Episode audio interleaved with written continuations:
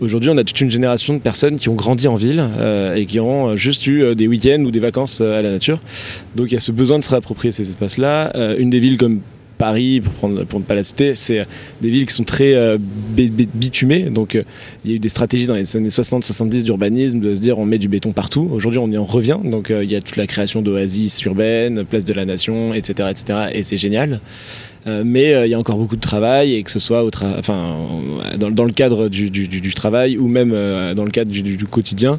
Donc chacun peut effectivement à son échelle s'approprier son, son espace, que ce soit son balcon, sa terrasse, son toit un espace de bureau ou même un bout de rue avec des permis de végétaliser qui permettent de demander des autorisations, d'avoir un espace, une partie de l'espace public pour cultiver son jardin. Bonjour à toutes et à tous, bienvenue dans Émergence, le podcast qui présente les acteurs d'un monde plus durable. À travers ces interviews, nous espérons que vous découvrirez des parcours inspirants et des actions à entreprendre à votre échelle. Jardiner permet d'avoir confiance en soi, parce que quand on a la question de la patience, du temps que ça peut prendre de faire pousser euh, une plante et autres, et eh ben derrière on est fier de ce qu'on a réussi. Pour nous soutenir, abonnez-vous à notre émission sur Apple Podcast ou sur les autres applications. Bonne écoute. Bonjour et bienvenue dans Émergence. Aujourd'hui, nous accueillons Hugo Meunier, fondateur de Merci Raymond. Bonjour Hugo. Bonjour. Pourrais-tu commencer euh, par te présenter ainsi que ton parcours? Alors moi c'est Hugo Meunier, je suis cofondateur et président de Merci Raymond. Merci Raymond c'est euh, un collectif de jardiniers urbains qui s'engage pour revégétaliser et rendre les villes plus vertes et gourmandes. Euh, moi mon parcours euh, historiquement je suis originaire du sud-ouest de la France, un petit village dans le Tarn-et-Garonne. J'ai grandi là-bas, j'ai fait mes études de droit à Toulouse, puis après je me suis spécialisé en droit du numérique à Paris pour enchaîner sur le Conseil national du numérique qui est un organe indépendant qui rend des rapports et avis sur tous les projets de loi sur le numérique ou stratégie à N plus 10, N plus 20, euh, avec notamment des acteurs comme Marie Eklund, Bernard Stiegler ou encore euh, Stéphane Distinguin et Benoît Tulin. Donc c'est des grands pontes du numérique. Ces personnes-là m'ont été très inspirantes et en fait m'ont donné envie de m'engager euh, sur ces questions en fait des nouveaux enjeux qui se posent sur la société. Mais je me rendais compte qu'il y avait vraiment beaucoup de choses qui se faisaient sur le numérique. Donc depuis 15, 20 ans, 30 ans, il y avait beaucoup d'innovations, notamment qui émergeaient beaucoup aux États-Unis. Et on va dire sur la question environnementale, il y avait encore tout à faire. J'avais aussi un copain en parallèle qui revenait de New York, qui me parlait de cette émergence euh, du coup euh, de tous ces toits potagers qui euh, qu'on voyait sur à Brooklyn ou même au Canada, à Montréal. et effectivement à Paris en 2015, c'était encore un peu le balbutiement. et je me disais bah tiens pourquoi pas? D'autant plus qu'en fait pour agir dans l'environnement, bah, c'est vrai que le et l'agriculture urbaine c'est quelque chose de très concret, très direct et très rapidement on a un impact euh, très positif pour la ville. D'autant plus que bah, moi, venant de la campagne et me rendant compte que Paris, euh, où je travaille et où je vis, est une des villes les moins vertes au monde, bah, j'ai tout à faire et du coup, j'ai euh, tout intérêt à m'engager sur ce terrain-là. après, bah, ça a été plus facile à dire qu'à faire. Donc il a fallu euh, donc euh, faire toute une phase de, de test, de se dire mais qu'est-ce que je peux faire dans ce secteur-là, sachant que je suis pas paysagiste, je suis pas ingénieur agronome, je suis pas du tout issu de ce métier-là. Euh, et donc en fait ça a été un peu des aventures, de se dire bon bah ok, on va essayer d'amorcer le, le, métier. Qu'est-ce que c'est aujourd'hui être agriculteur urbain, être jardinier urbain? Bah ça n'existe pas vraiment, c'est assez contradictoire. même les gens souriaient ou moi quand je racontais à ma famille que je voulais faire ça, bah forcément on me prenait un petit peu de haut en disant mais oui mais Hugo bon bah c'est un beau projet c'est sympa mais tu vas pas tenir plus de six mois et petit à petit bah je me suis rendu compte qu'il y avait aussi tout un, travail de, valorisation euh, du métier, de valorisation en fait de l'activité de jardinier urbain pour donner envie aux gens de le, pratiquer. Donc cette question de démocratiser et euh, finalement de rendre sexy, de rendre cool euh, le fait d'être jardinier ou de jardiner a été un peu le, premier, euh, le premier point de départ. Donc, euh, ça a été une collection au bon marché, jardinier parisien, donc pour affirmer un peu ces valeurs-là. Donc, il y avait tout un, storytelling, tout un travail autour de puiser dans les années 70 à New York les Green Guerrero. Donc, on est allé chercher un peu dans les origines même de pourquoi on, revégétalisait nos villes. En fait, c'était un mouvement militant. il se trouve qu'en parallèle, il y avait la COP 21. La mairie de Paris commençait à lancer toute sa communication sur la question de on veut X hectares de toit vers euh, et en plus de ça, on lance le permis de végétaliser. Donc en fait, il y a eu comme un, bah, des, éléments qui se sont euh, alignés au même moment et euh, bah, on s'est dit, bah, tiens, c'est l'occasion. Et tu l'as dit, tu as un parcours plutôt qui est axé sur le droit et le numérique. Comment tu as commencé à devenir jardinier et comment tu as appris en fait? Alors euh, voilà, j'ai fait effectivement des, études de droit du numérique, donc euh, rien à voir avec le métier de jardinier ou paysagiste ou ingénieur agronome j'ai grandi à la ferme, donc c'est un peu l'école de la vie, je dirais. Mais par contre, euh, bah oui, des fois j'arrivais devant des, devant des personnes et qui me disaient, bah tiens, voilà, moi j'ai un potager, ou tiens, moi j'ai des plantes chez moi, ou j'ai des plantes là. Je sais pas ce qu'elle a, elle a des moucherons. Alors, j'avoue au début, il a fallu que je sois assez euh, créatif dans ma manière de répondre. Euh, puis après, direct, j'appelle un pote, je disais, ah putain, il y a ça, comment je peux faire euh, tu penses que c'est quoi? Du coup, je lui disais bon bah voilà, votre plante elle a ça, ça, ça, euh, mais en fait j'y connaissais pas grand chose euh, d'un point de vue très plante d'intérieur. Donc du coup, bah il a fallu petit à petit se staffer, avoir des compétences, et donc c'est là où j'ai vraiment appris à bien m'entourer des bonnes personnes et des bonnes compétences pour mener à bien un projet. Il faut savoir qu'on avait quand même un horizon dans notre stratégie avec Merci Raymond de se dire bon bah on, on passe pas à l'étape d'après tant qu'on n'a pas validé la première étape. Donc nous notre première étape ça a été vraiment de de se dire on est jardinier, on l'affirme et on se revendique comme tel, euh, un peu militant même. Euh, et puis l'étape d'après, ça sera bien sûr de se dire bah on euh, maintenant on végétalise et on essaie d'engager des communautés. Donc on crée des, moments, on crée des ateliers, on essaie de rendre accessible cette nature en ville. Est-ce que tu pourrais nous expliquer ce que fait Merci Raymond et surtout qui est Raymond? Alors euh, Raymond, c'est mon grand-père, donc c'est euh, bah, effectivement c'est mon grand-père dans le sud-ouest de la France, dans le Tarn-et-Garonne à Donzac, euh, qui lui est un agriculteur, petit-fils d'agriculteur, donc depuis plusieurs générations. Euh, qui jardine encore hein, euh, et qui est très content d'avoir son potager euh, à la retraite bien sûr. Mais depuis bah du coup nous merci Raymond donc on a on a bien évolué en 4 ans. On se dit qu'on aime bien dire qu'on on a réussi à trouver un modèle économique à cette question d'agriculture et de végétalisation des villes sachant que nous on n'est pas une association on n'a pas de subvention on n'a pas de service civique on n'a pas fait de levée de fonds donc on est totalement indépendant. Donc moi c'est avec mes petits 5000 euros que j'avais économisé du Conseil national du numérique, que j'ai pu investir dans le projet de Merci Raymond. Et après, bah, il a fallu courir un peu partout, essayer de trouver des projets, essayer de, construire un peu euh, euh, cette, entreprise avec les bonnes personnes. Et donc, euh, bah, il y a heureusement Antoine, mon associé, Guillaume, mon autre associé, avec qui bah, on, a un peu on va dire tissé notre petite toile et aujourd'hui on a réussi à avoir plusieurs plusieurs on va dire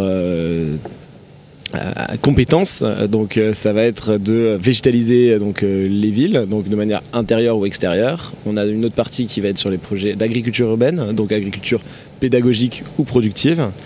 Et on a aussi, bah, du coup, tout récemment, ce qu'on dit de la graine à l'assiette, c'est-à-dire de dire que à l'agriculture urbaine, on a trouvé un modèle qui est de valoriser le produit.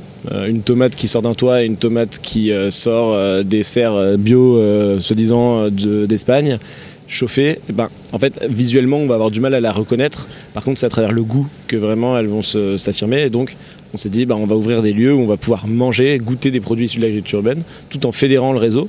Parce qu'aujourd'hui, il y a plein d'initiatives qui émergent sur l'agriculture urbaine, que ce soit des endives, que ce soit des fraises dans des containers, que ce soit euh, du safran ou même des fleurs comestibles.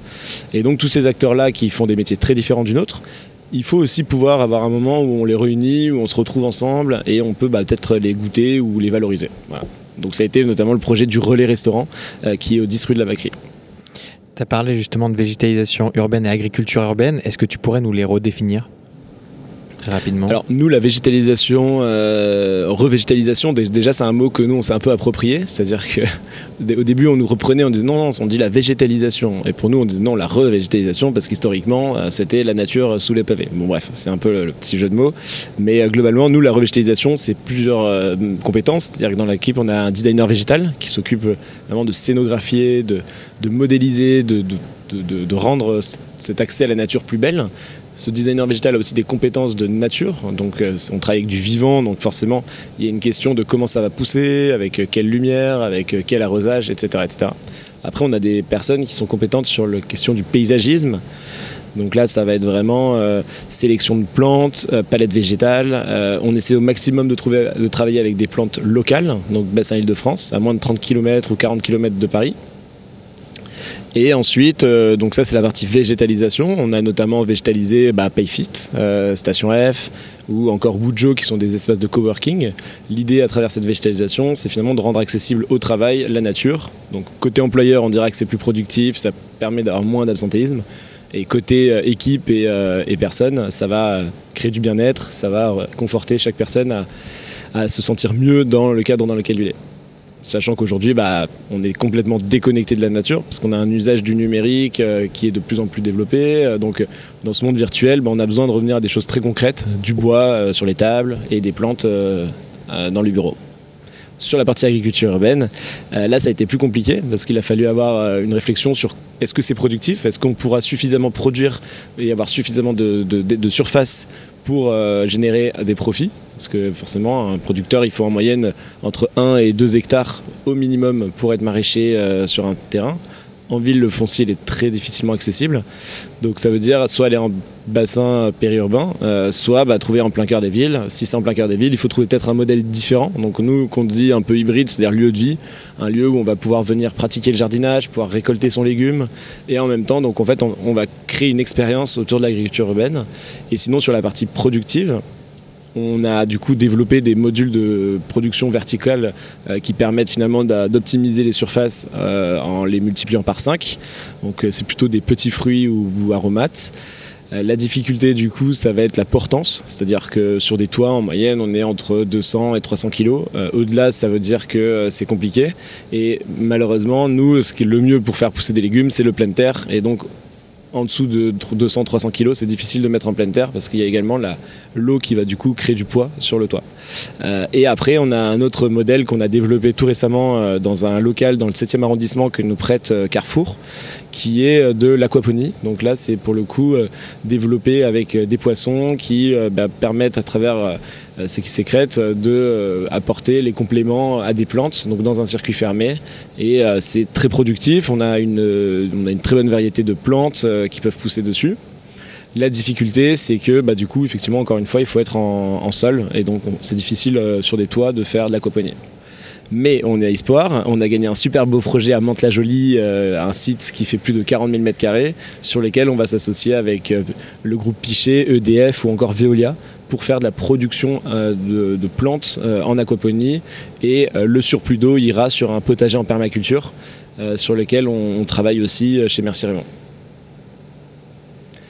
Euh, et il y a un troisième axe qui est intéressant aussi, c'est vraiment toute la partie, euh, on va dire, dynamique de création de liens sociaux, comment se réapproprier en fait ces espaces en ville notamment. Euh, on travaille beaucoup sur la question du coup du périurbain et des banlieues et on se rend compte que l'agriculture urbaine permet aujourd'hui de se réapproprier ces espaces, de limiter les incivilités, de se rendre plus productif à son échelle. Donc là, on s'est inspiré du modèle de Détroit, euh, qui est finalement une ville qui a connu la désindustrialisation. Et euh, chacune des personnes qui du coup avaient quitté leur travail, bon bah devait euh, subvenir à ses besoins et donc s'approprier sa petite parcelle devant chez soi et du coup la rendait comestible et faisait son potager. Et c'est un peu la même dynamique qu'on essaie de lancer avec le format des jardins ouvriers, jardins partagés à la Grande Borne, à Sartrouville, à Stein en Seine-Saint-Denis ou encore à Courcouronne ou à la Cité des Mureaux. Euh, tu parles de beaucoup de projets là. Euh, comment vous faites justement euh, pour choisir vos projets Parce que tu as plein d'activités. Là, tu me dis de l'agriculture urbaine, de l'aquaponie. Aujourd'hui, vous êtes, je crois, une vingtaine, si je ne me trompe pas. Comment vous décidez de vous lancer sur un projet et prendre celui-là et pas un autre alors c'est une très bonne question, ça a été assez compliqué de, de, fait d'arbitrer à chaque fois, sachant que bah, quand on se lance, euh, par définition, on peut difficilement dire non. Donc nous, on a été plutôt dans l'optique de dire oui à tout, euh, et on verra. Et du coup, ça nous a amené dans des, dans des situations assez marrantes, euh, et il y a des, très belles histoires à raconter euh, avec les équipes. Euh, mais du coup, bah, dans l'objectif, du coup, à chaque fois de se dire on y va, on y va. Euh, mais par contre, des fois, on n'a pas toujours les compétences. Donc des fois, on dit oui, on se retrouve avec un énorme projet. Comment on fait? Bon bah là, du coup, on appelle des potes qui s'y connaissent pas d'autres potes, qui sont eux compétents. Et du coup, après, on se staff comme ça et on monte après une équipe un peu plus compétente. parfois, des fois, ça n'a pas marché. Aujourd'hui, on a, au bout de 4 ans, on va dire, la maturité et l'expérience de dire ok bah celui-là attention usine à gaz on n'y va pas euh, ou alors celui-là génial on met le paquet et on peut un peu plus facilement arbitrer. Euh, c'est une logique en fait qui est différente d'autres acteurs qui auront pu euh, se dire ok nous on a levé des fonds, maintenant, on a le temps et on attend de voir les gros projets ou on attend de voir les projets qui correspondent exactement à notre business plan. Nous, on se dit, bah, on a testé plein de choses et c'est ce qui aussi pousse notre certaine créativité. Et on a une, une palette de projets qui sont mais vraiment très très divers chez Merci Raymond. Effectivement, on a énormément de projets aujourd'hui qui éclosent autour de, du thème de la transition écologique et, de la revégétalisation. On a Agricool, pour ne pas les nommer, La Caverne, une culture de safran dans le 13e également. Comment est-ce que tu peux expliquer ce mouvement, cet engouement aujourd'hui pour, pour cette éclosion de, des projets euh, alors c'est un mouvement qui est multiple. Euh, déjà globalement, bon bah il y a tout ce qui va être euh, l'engagement pour le développement durable et la transition écologique, qui est une vraie tendance de fond. L'autre jour, on parlait de est-ce que si c'est tendance, c'est euh, bien? Euh, Bah oui, tant mieux, parce que en fait, ça veut dire que euh, si on a le mouvement de fond et en plus de ça que c'est tendance, c'est que ça va ouvrir les esprits à plus de personnes. Il y a dix ans, quand on parlait de ces sujets-là, bon bah très rapidement, on était taxé de écolo, bobo, assez fermé dans son petit microcosme. Bah aujourd'hui, on, on, se rend compte que ça se démocratise et que tout le monde prend conscience. Alors il y a encore beaucoup de travail à faire, nous on s'en rend compte notamment dans les banlieues ou dans certaines banlieues plutôt, où il y a encore euh, un, niveau d'éducation qui, montre que bah, consommer euh, des canettes euh, ou du McDo, c'est pas encore il y a encore un, travail d'éducation là-dessus. vaste sujet. Mais après, globalement, sur les, acteurs qui émergent, c'est plusieurs sujets. Là, ce que tu as cité, c'est surtout des acteurs finalement de la production agricole on se rend compte qu'il y a une vraie question de ce qu'on mange en ville et donc cette question de l'alimentation durable, euh, elle est clé euh, de recentrer en fait la production, euh, la question de la localité, la question aussi de l'accès à ce qu'on, de voir comment ça a été produit. Donc cette dynamique-là participe en fait à la transition écologique, sachant qu'il y a plus de trois repas par jour. aujourd'hui, c'est, je crois, une des industries les plus polluantes, et notamment, bah, heureusement qu'il y a des acteurs qui aujourd'hui se posent ces questions-là. On a aussi un autre mouvement euh, et beaucoup de personnes euh, qui s'impliquent dans ces projets-là sont aussi des personnes en reconversion professionnelle. Donc il y a aussi tout un mouvement de fond de trouver du sens à ce qu'on fait. Et en fait, ces métiers d'agriculture urbaine, ces métiers de jardinage euh, permettent de s'impliquer et de trouver du sens dans une action qui contribue pas simplement à son business, mais aussi à la société au sens large. Parce que quand on a du safran qui pousse sur un toit de Paris, eh ben, effectivement, ça contribue à limiter les îlots de chaleur, ça contribue à déminéraliser euh, les toits, etc., etc. Tu parles justement de quête de sens. On a l'impression que le citadin, le citadin se déconnecte complètement de la nature. vous, on a aussi l'impression que vous avez une autre mission, c'est que vous avez une des finalités de, Merci Raymond qui est de reconnecter le, citadin avec la nature. Est-ce que tu peux nous expliquer un peu plus les actions concrètes que vous faites à ce sujet-là? Effectivement, nous, euh, la question de la reconnexion à la nature, elle est, elle est globale, euh, dans le sens où euh, aujourd'hui, bah, malheureusement, il y a des, personnes qui ont grandi dans les villes, mais qui n'ont jamais connu la nature. On va dire que nos parents, nos grands-parents, ils avaient grandi dans les campagnes et puis ils sont venus, s'installer en ville. aujourd'hui, on a toute une génération de personnes qui ont grandi en ville et qui ont juste eu des week-ends ou des vacances à la nature. Donc il y a ce besoin de se réapproprier ces espaces-là. une des villes comme Paris, pour, prendre, pour ne pas la citer, c'est euh, des villes qui sont très euh, bitumées. Donc euh, il y a eu des stratégies dans les années 60-70 d'urbanisme de se dire on met du béton partout. Aujourd'hui on y en revient. Donc il y a toute la création d'oasis urbaines, place de la nation, etc. etc. et c'est génial. Euh, mais euh, il y a encore beaucoup de travail et que ce soit dans, le cadre du, travail ou même euh, dans le cadre du, quotidien.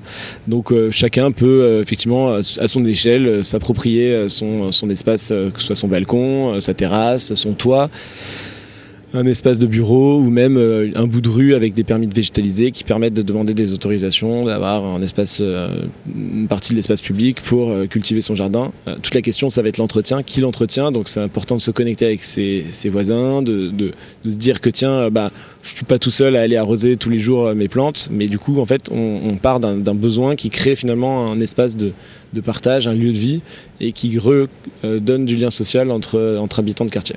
Tu viens de nous parler un peu des bénéfices de la revégétalisation urbaine, de revégétaliser Paris, donc limiter les, îlots de chaleur, euh, bah, dépolluer la ville simplement. Euh, mais concrètement, pour, un, pour quelqu'un de lambda, quelles, sont les actions qu'on peut entreprendre euh, pour se joindre au mouvement? Tu viens de parler aussi du, permis de de végétaliser, pardon, qui a été lancé par la mairie de Paris. Alors, effectivement, euh, pour euh, prendre part à cette révolution verte, euh, il y a différentes manières de le faire. Euh, donc euh, nous, euh, ben, on, on le dit à chaque fois à son échelle, c'est important. Donc de faire pousser ses plantes, de sourcer localement ses, ses graines, de faire ses semis, de, de faire son petit vertical chez soi, donc à travers des tutos qu'on peut retrouver sur internet ou dans d'autres sources, des livres. Et sinon, bah, au bureau, faire sa demande de permis de végétaliser. Euh, mais euh, ce qui est surtout très important, c'est aussi de se dire, bah tiens, tout seul, euh, oui, je peux m'y impliquer, mais c'est à plusieurs euh, que ça pourra bien marcher, euh, que ce soit avec ses collègues de bureau ou avec ses voisins. Dans sa copropriété, il y a beaucoup de gens qui viennent nous voir, qui nous disent, bah tiens, j'ai une copropriété, mais je sais pas trop comment faire. Bon, bah tout seul, c'est lourd à porter sur ses épaules, surtout vu les agendas que peuvent avoir les citadins. Donc c'est important de se dire, bah, je connecte plusieurs personnes et en, plus du bénéfice de se dire ça dépollue et euh, ça recrée un cas de bien-être, ça va recréer du lien social et les gens vont pouvoir se parler et se retrouver à travers une activité. Et c'est ce qui aujourd'hui manque à beaucoup de citadins de, pratiquer des activités. Et surtout, ce, point-là, tu essayes aussi de le mettre en avant, le lien social. Tu as fait euh, des reportages avec France 3. Justement, vous êtes allé à Clichy, il me semble, et vous avez créé un espace urbain. Est-ce que tu peux nous donner ton retour d'expérience sur ces initiatives qui, qui permettent de, créer euh, du lien social entre, entre les gens, tout simplement?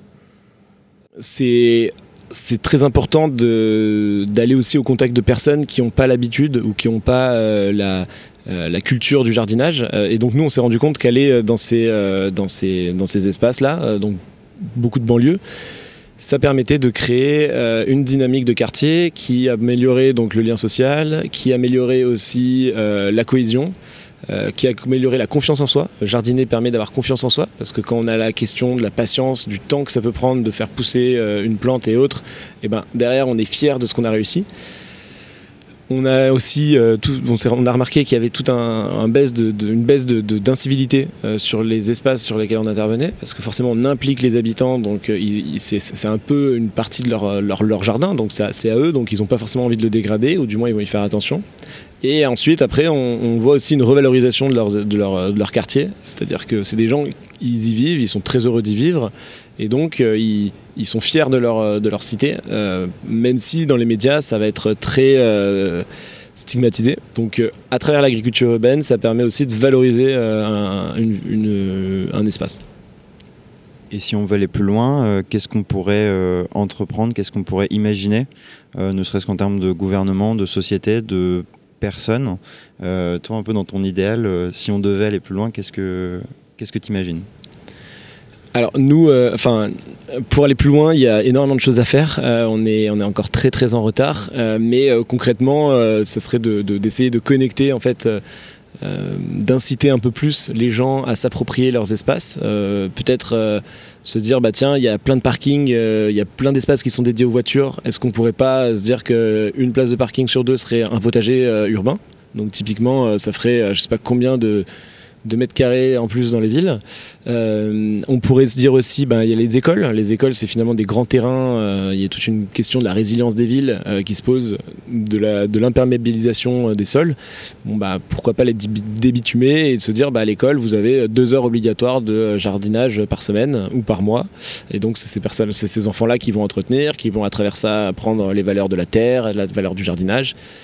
Euh, ou encore, euh, ce qu'on pourrait imaginer, c'est euh, une fois par mois, une après-midi par mois, dans, les, dans, tous, les, dans tous les bureaux en entreprise, d'obliger les salariés à aller s'impliquer dans un potager à proximité, à moins de 10 km ou à moins de 5 km, pour contribuer à, à ces espaces verts. On arrive dans les dernières questions. Est-ce que tu auras un livre, une ressource à conseiller à nos auditeurs? Euh, alors je vais faire la, je vais faire notre promo, mais euh, effectivement on a sorti notre livre chez Marabout euh, qui s'appelle Tous acteurs de la révolution verte et donc euh, bah, je le recommande, d'autant plus qu'on est allé rencontrer donc des, des, des philosophes, des essayistes, des urbanistes, des architectes, des économistes, donc plein de personnes finalement qui font la ville de demain, mais pas forcément sous l'angle du jardinage et de la nature en ville. Et donc eux ils nous ont donné un peu des clés sur comment s'impliquer au quotidien et aussi à plusieurs euh, dans euh, la révolution verte. Et tu un livre justement qui t'aurait inspiré?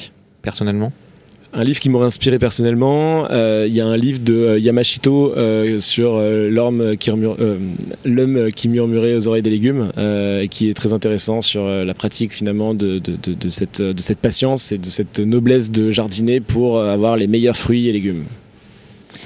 Et est-ce qu'il y a quelqu'un que tu aimerais écouter dans ce podcast? Euh, j'aimerais bien écouter euh, Clément Malové de Opal euh, qui font des suites à partir de plastique recyclé. ok, bon, on tentera de l'inviter. On te remercie pour cette interview. Merci, beaucoup. vous. On te souhaite bon courage pour tous ces beaux projets parce qu'ils sont nombreux. Si vous avez apprécié cette interview, faites-le savoir à notre invité sur les réseaux sociaux. Vous trouverez les liens sur notre site internet émergence.co, ainsi que toutes les ressources pour approfondir le sujet. Et si vous voulez nous donner un petit coup de pouce, rien de plus simple, vous pouvez mettre un 5 étoiles sur Apple Podcast, vous abonner à l'émission sur les plateformes d'écoute ou partager l'épisode dans votre entourage. Et pour ne manquer vraiment aucune actualité, vous pouvez nous suivre sur notre newsletter, Instagram ou notre compte Facebook.